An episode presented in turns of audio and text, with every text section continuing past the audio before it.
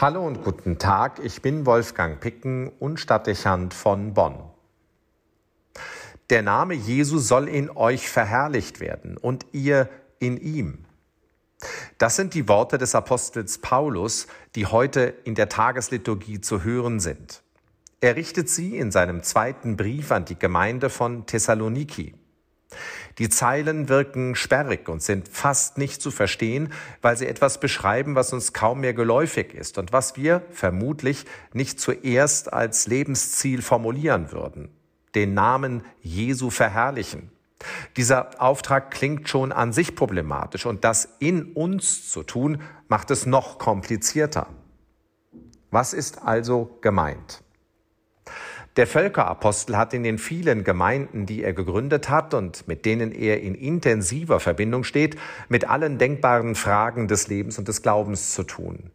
Nicht zuletzt nimmt er immer wieder wahr, wie schwer sich die Gemeinden mit dem Widerstand tun, der ihnen entgegengebracht wird. Vielfach wirkt der Druck von außen intensiv auf das Innere der christlichen Gemeinschaft. Er verunsichert, treibt die einzelnen Glieder auseinander oder bringt sie sogar gegeneinander auf.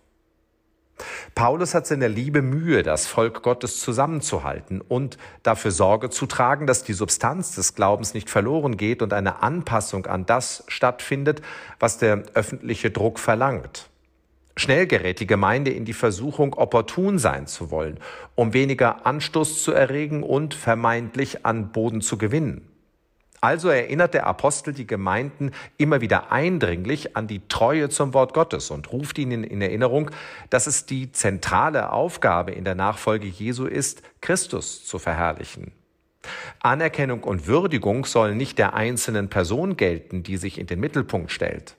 Auch geht es nicht darum, eigenes Erfahrungswissen oder Erkenntnisse anderer zu transportieren oder das Wort Jesu durch die persönliche Interpretation zu verfälschen oder geländegängig zu machen. Die Forderung lautet, Christus zu verherrlichen.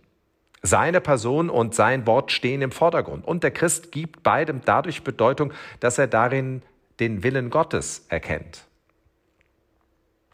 Vieles von dem, was die Haltung mancher Christen gestern und heute ausmacht, ist damit kritisch hinterfragt, um nicht zu sagen demaskiert. Jesus kommt nur noch beiläufig zu Wort. Oft findet er kaum mal mehr Erwähnung.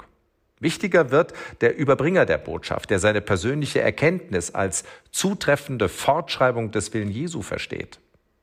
Häufig wird dabei nicht mehr sein Handeln oder sein Reden tradiert, sondern, weil man es für anstößig und vermeintlich unzeitgemäß ansieht, nur noch eine Auslegung vermittelt, die nicht davor zurückschreckt, das vorhandene Wort Jesu auch in sein vollständiges Gegenteil zu verkehren. Diese Methodik, in der sich der Mensch selbst in den Mittelpunkt stellt, ist im Sinne des Paulus nicht als Verherrlichung Jesu zu verstehen. Vielmehr nutzt es die Bühne des Religiösen zur eitlen Selbstbespiegelung. Doch der Mensch heilt sich nicht selbst. Die Moderne wird das in ihrer Selbstverliebtheit erst noch wieder erkennen müssen. Schöpfung und Mensch finden durch Gott zum Heil und dadurch, dass sie die Person und das Wort Jesu ehren und hochhalten. Es sind, wie Petrus im Evangelium bekennt, im Unterschied zu menschlicher Erkenntnis Worte ewigen Lebens. Verherrlichen verlangt, dies fraglos als Wahrheit zu erkennen und durch nichts zu relativieren. Es gibt an dem Wort Gottes nichts zurückzunehmen, schon gar nicht durch den Menschen. Auch das aber darf nicht nur ein Lippenbekenntnis sein.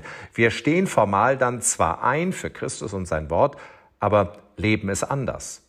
Das wäre unglaubwürdig und steht der Kirche und der Christenheit gerade heute nicht gut zu Gesichte.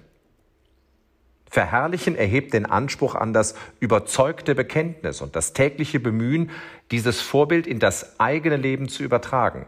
Der Christ wird zum alter Ego Christi, zum anderen Ich, zum Stellvertreter, dem man die rückhaltlose Begeisterung für sein Wort und seine Gestalt anspürt. Man sieht ihn und erkennt, wie sehr er für seine Ideale brennt und sie zum Maßstab seines Lebens macht. Keine Frage, der Anspruch ist hoch, beinahe radikal. Gleichwohl nutzt es, sich das immer wieder vor Augen zu führen und zum Ziel zu setzen. Für diesen Tag beispielsweise.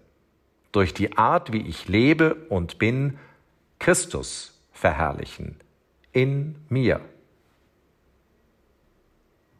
Wolfgang Picken für den Podcast Spitzen aus Kirche und Politik.